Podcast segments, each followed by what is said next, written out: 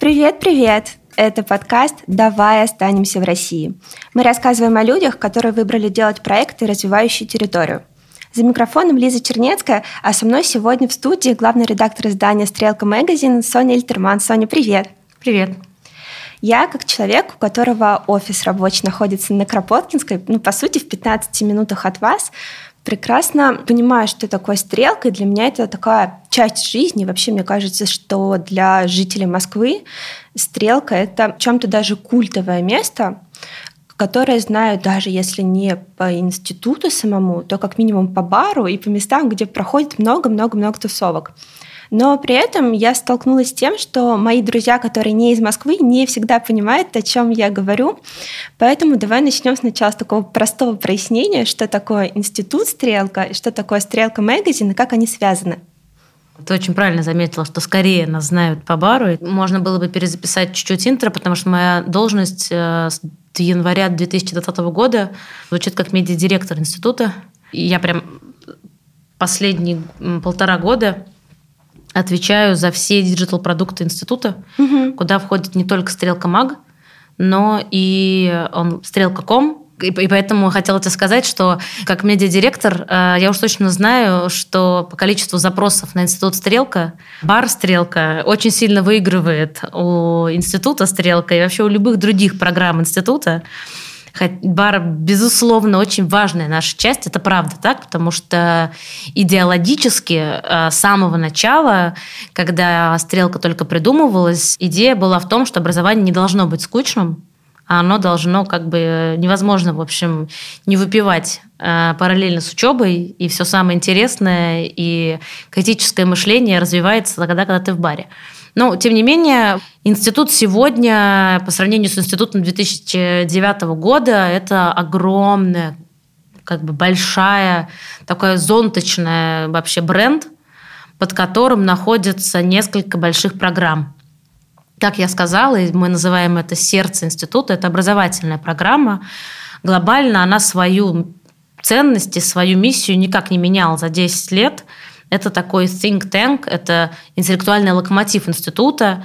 В общем, это основная наша программа, и результатом которой являются, на самом деле, в первую очередь наши выпускники, а, которые потом возвращаются в свои города и, в общем, несут такое стрелка ДНК по всему миру, какой-то наш взгляд на город. А вторая большая программа – это наша публичная программа, и это наше бесконечное лето, которое мы начинаем в мае и заканчиваем в сентябре – это, это ряд мероприятий, правильно? Лекции. Это, фестивали. мягко говоря, ряд мероприятий. Да, я бы назвала это куча мероприятий. Это бесконечное количество мероприятий э, утром, днем и вечером, э, начиная от йоги по утрам до кинопоказов, лекций и вечеринок, э, естественно, вечеринок. Вот. Затем это издательская программа, и это перевод э, главных книжек, которые, наверное, только есть в мире по архитектуре, медиа и дизайну, экономике и, в общем, урбанистике. То есть у вас отдельное отдел, которое книжки переводит? Конечно, не отдел, это издательство которое называется «Стрелка пресс». Все, я поняла. У меня даже дома книжки есть, сложилось сейчас. Вот, да. И мы, в общем, такое маленькое интеллектуальное издательство, целью которой ставит в общем, развитие такой дисциплины как урбанистика и вообще а, нон-фикшн в сфере изучения городов. А, мы издаем как большие книги, так и малые, а, переводим каких-то известных авторов или делаем какие-то свои эксклюзивные книги.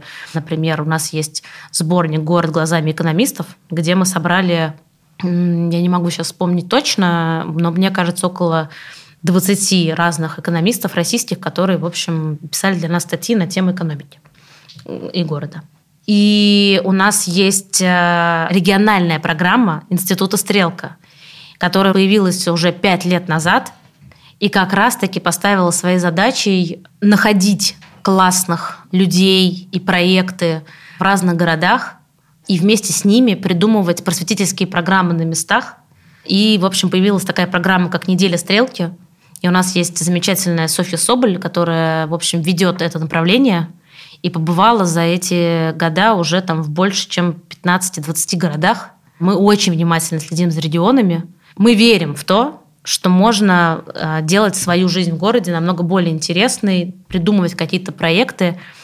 И мы буквально коллекционируем этих потрясающих людей. Это могут быть как активисты с какой-то такой активной да, позиции по защите там, городской среды, а бывают ребята, которые открывали свои кафе первые, потому что в их городе негде было попить кофе. Помимо этого, у нас есть огромная образовательная программа, такая можно сказать, программа повышения квалификации, не побоюсь, наверное, этого слова, для архитектора-управленца. Это архитектор РФ, которая... Да. И, в рам... и это абсолютная такая же история про э, отслеживание лучших из лучших по всей России. У нас 300 уже архитекторов. Это огромное, на самом деле, классное сообщество людей, которые на местах меняют свои города, вот буквально каждый день своими решениями влияют на то, как эти города выглядят. И помимо э, сотни архитекторов, которые мы выбираем каждый год, есть публичная программа для профессионалов на местах, которая называется «Городские практики». Но я как бы вообще-то не сказала про одну из самых важнейших частей бренда «Стрелки». Это КБ «Стрелка». Это огромный городской консалтинг, а, который на сегодняшний день да, является вообще-то нашим основным а, финансовым источником нашим донором, нашим э, в общем, главным, главным финансовым источником. Э, это компания, которая была создана выпускником «Стрелки», именно как формат городского консалтинга, который объясняет городам, как им стоит себя благоустраивать. Это компания, которая запустила практики настоящих архитектурных конкурсов, Э, с прозрачной системой отбора, в общем, э, бюро и крутыми тех, техническими заданиями. Это компания, которая разрабатывает стандарты, по которым благоустраиваются города и так далее, и так далее. И а, тут такой очень сильный симбиоз а, компании, которая физически меняет города, и нас как просвещение, которое меняет умы. Как эта прогрессивность соотносится с э, нашими регионами? Ну, э, Давай, во-первых, как раз-таки э, немножко прокомментирую вообще «Стрелка Мак». «Стрелка Мак» появился 7 лет назад уже. Честно говоря, мы начинали с очень такого, я бы сказала, снобского, экспертного такого тона, в котором, а, в общем, грубо говоря, эксперт встречается с экспертом, чтобы поговорить а, очень как бы высокопарным вот этим урбанистическим а, порой птичьим таким да, языком о как бы великом и очень умном. Мы не то чтобы не ориентировались на регионы, мы ориентировались на экспертное сообщество, потому что проблема была в том, что на самом деле экспертное сообщество уже есть, но им, в первую очередь, негде об этом говорить. Буквально антропологи максимум на что могут рассчитывать на публикации в академических научных изданиях, коих, опять же, в России не так много и не так легко попасть. Мы задавали кредит доверия именно с а, в профессиональном сообществе. Делать так, чтобы они становились нашими героями, или они становились э, авторами колонок, или они, становились, в общем, грубо говоря, создавали привычку где-то читать про то, что их интересует, сотрудников института, сотрудников КБ, э, чтобы было где читать именно об этом. У нас не было новостей, у нас были только в основном такие серьезные лонгриды, рецензии на урбанистические книжки и так далее. И постепенно мы понимали, что в целом ниша медиа, которая бы рассказывала, отвечала на вопрос про город не в формате что, где, когда, почему, зачем и как, а, не занята эта ниша. И мы начали ее как бы заполнять. И постепенно, там, на самом деле, раз в год мы формулировали, в общем, какую-то свою ценность вообще ради кого и ради чего. Мы научились делать э, материалы дата-журналистские с какими-то графиками понятными и классными. Мы научились э, делать какие-то легкие тесты и, в общем, нас, ну, легкие форматы так, что мы выросли э, мы сегодня обогнали уже все основные архитектурные медиа по трафику.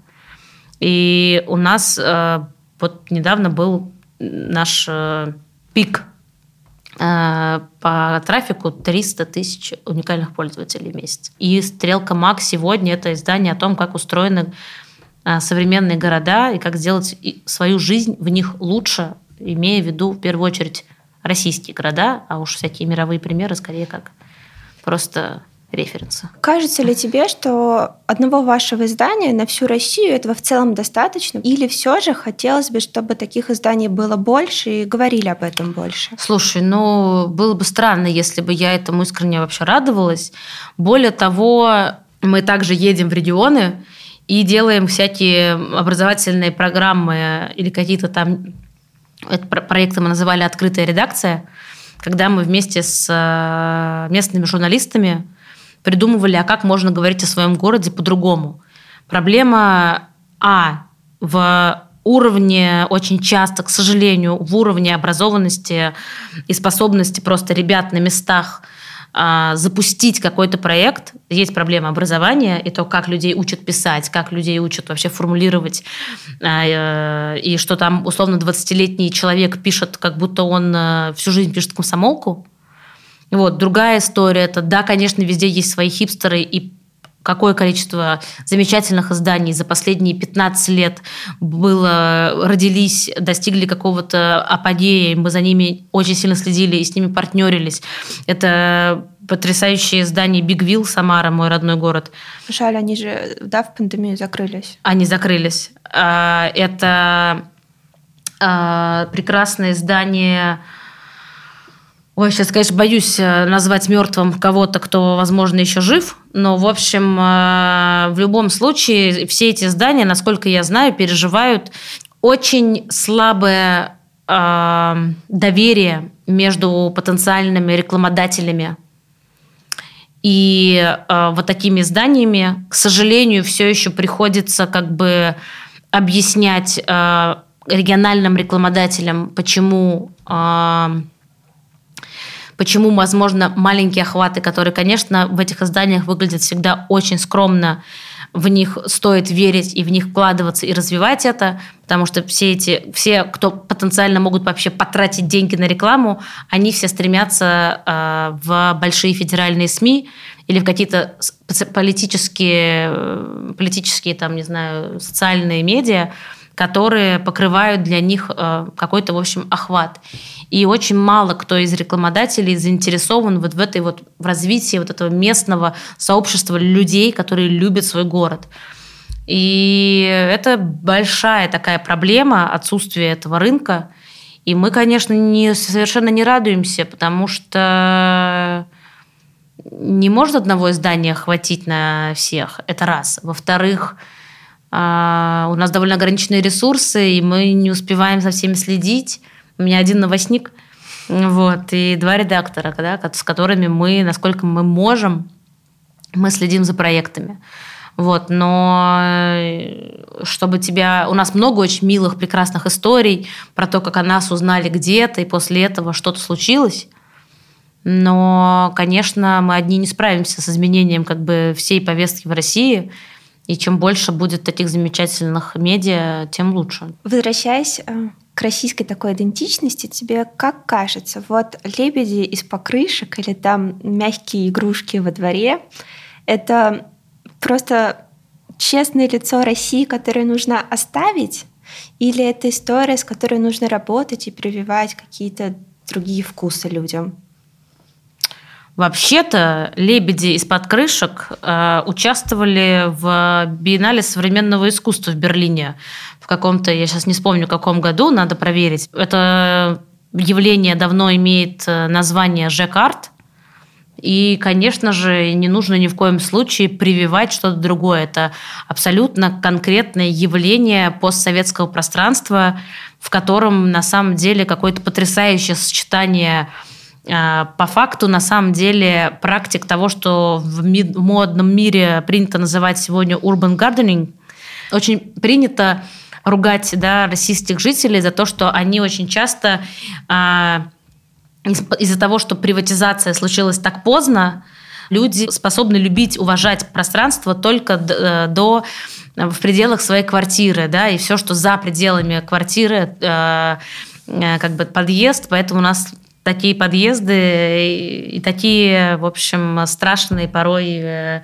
Общие зоны. Общие зоны, да. И по факту замечательный Жаккард – это такое проявление как раз-таки любви к своему месту за пределами, такое придомовое пространство, за которым ухаживают э, бабушки, и, в общем-то, не всегда только бабушки, но преимущественно бабушки на самом деле это делают. Так что это нужно консервировать, вот, э, консервировать, запоминать, фотографировать, фиксировать. Вот, так что ответ, конечно, однозначный. Вкусы прививаются не в этом месте уж точно. В общем, покрышки это надо ценности, их нужно беречь. Абсолютно. Согласна, согласна. Они мне тоже нравятся. Ты сказала про Самару. Расскажи про свой родной город. Как ты к нему относишься? Ой, боль. боль. Да, большая боль, хотя я, наверное, должна сказать, что буквально неделю как являюсь членом общественного совета при Министерстве культуры Самарской области, коим очень сильно горжусь. Вот. Э, и уж не знаю, что это будет значить дальше. Вот. Но была, мне было очень лестно, что меня позвонили и пригласили. А, у меня к Самаре очень сложное отношение. А, в первую очередь, а, потому, то есть можно долго сейчас рассказывать, какая замечательная у нас набережная и как я люблю Волгу и что вообще единственная река в России – это Волга. И, в общем, прочие всякие волжские штуки про, и шутки про жигулевское пиво и воблу сушеную. И на дне. И на дне, естественно, да. Вот. Э, но самое главное – это то, что там очень тяжело выживать э, людям э, с гуманитарным образованием.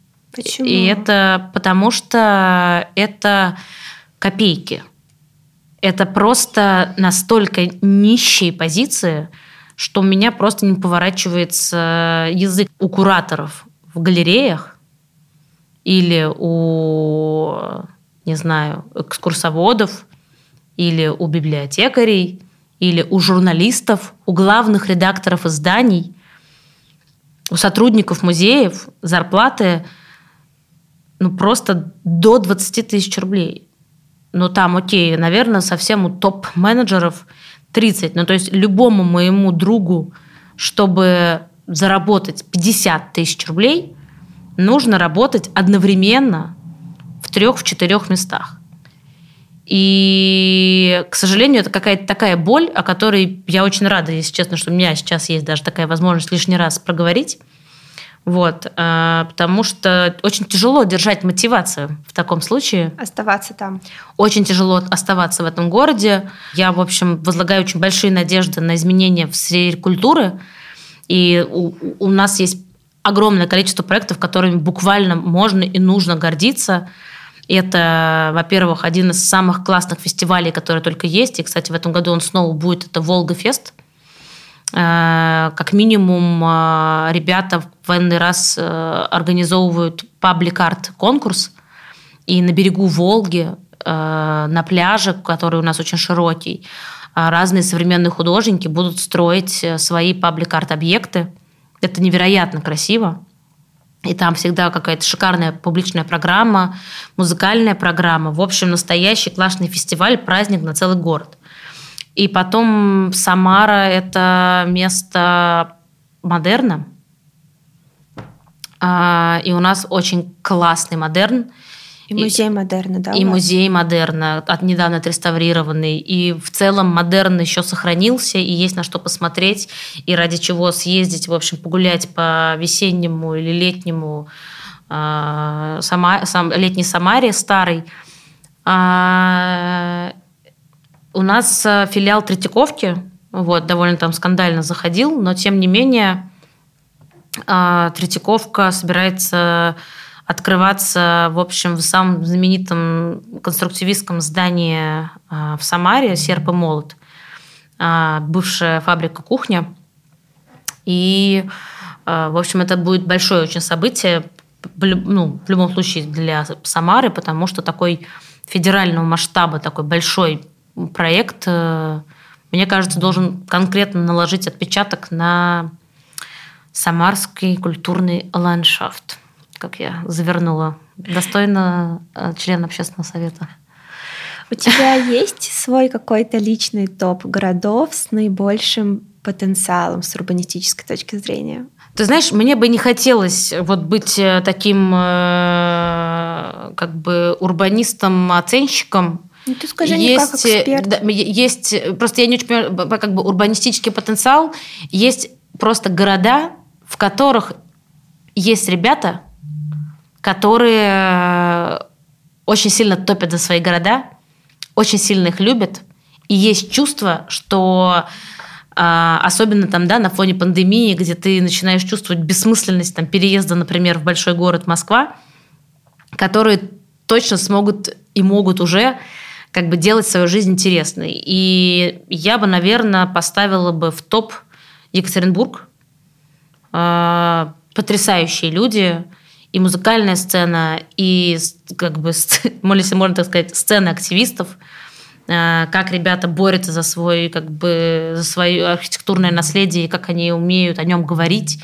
И я бы сказала, учат говорить остальных. В общем, бесконечное восхищение, а про биеннале я вообще молчу. Просто проект международного уровня, который мечтает посетить любой уважающий себя, мне кажется, сегодня человек, который говорит, что он увлекается современным искусством. А у меня очень э, теплое и какое-то приятное э, ощущение от Калининграда.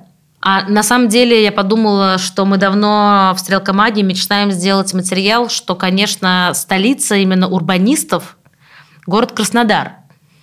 Потому Почему? что Краснодару очень сильно повезло. Ну, помимо того, что Краснодару повезло... С Галицким? с Галицким, а, и он, конечно, создал этот э, парк.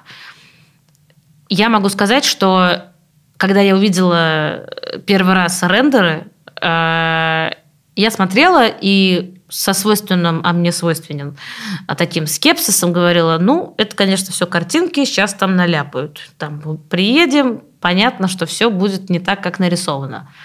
Приблизительно как созданием Заха Хадид в Москве. Но а, я приехала в Краснодар, собственно, в рамках программы «Городские практики» на, с воркшопом для местных журналистов. И я оказалась героем рендера, идеального рендера, в котором идеальные люди играют в идеальные мячики, э, счастливо бегут по зеленой лужайке под розовой цветущей сакурой в марте.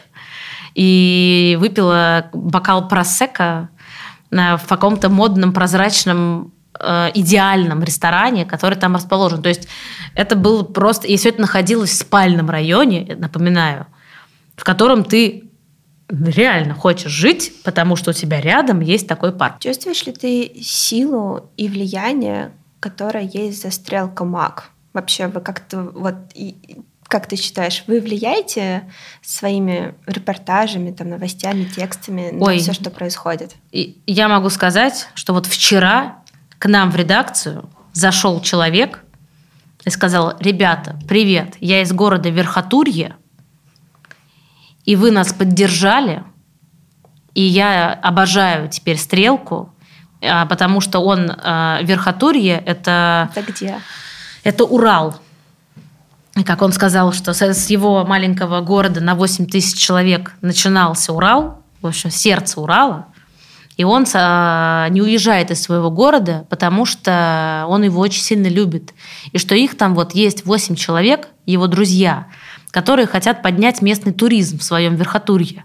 Для этого они нарисовали классную местную карту, очень трогательную, очень смешную, а, распечатали ее, придумали свой мерч, придумали, в общем, свой бренд, запускают там экскурсии. В общем, очень меня сильно звали. Я на самом деле всех тоже, видимо, тоже уже зову, потому что я собираюсь на биеннале в Екатеринбург э, в этом году обязательно.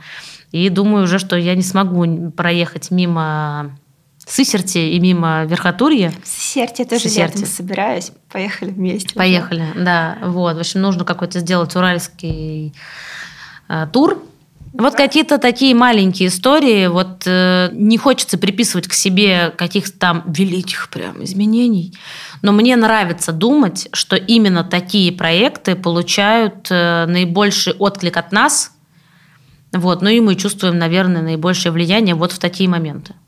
Так, тогда давай финальный наш вопрос. Это рубрика «Расскажи что-то, свой мудрый советик, как человек, который сделал много-много-много проектов, тем, кто еще свой не запустил, но хочет. С чего начать, что делать?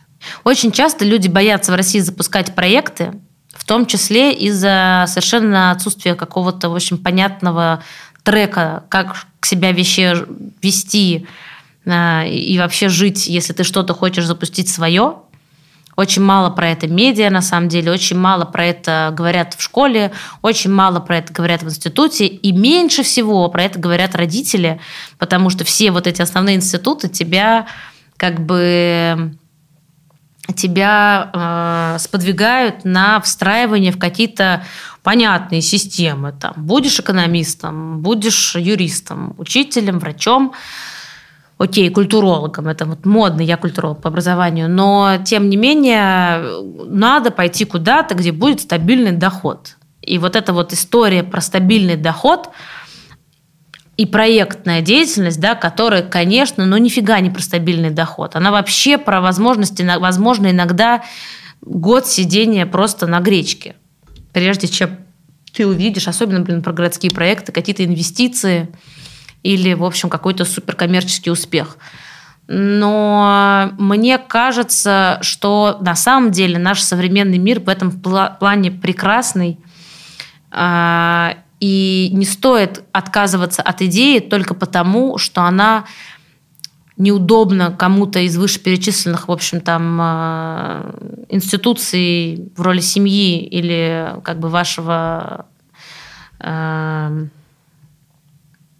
вашего университета там, да, и какого-нибудь еще, в общем, такого базового большого института, а стоит, в общем, верить в то, что уж точно, что работает на 100%, это если ты кайфуешь и просто получаешь удовольствие каждый день, то и веришь там в свой проект, то что-то там да получится, даже если не запустится, ты как бы сделал какую-то попытку, в следующий раз можно делать по-другому. Но вот э, надо, мне кажется, особенно если молоды, в общем, выбросить всю эту историю про необходимость обязательного стабильного дохода, когда ты живешь в маленьком городе и у тебя нет денег, э, то верить в то, что сейчас я вот хочу открыть, не знаю, лекторий про современное искусство, и это как-то у меня получится очень сложно. Вот я желаю не бояться, верить в то, что классные проекты всегда находят отклик, а там и инвесторы, и гранты, международные, российские, и самые разные, в общем, она обязательно получится. В общем, верьте в себя, запускайтесь вдумчиво, кайфуйте, и все получится. Соня, спасибо тебе большое. Тебе спасибо.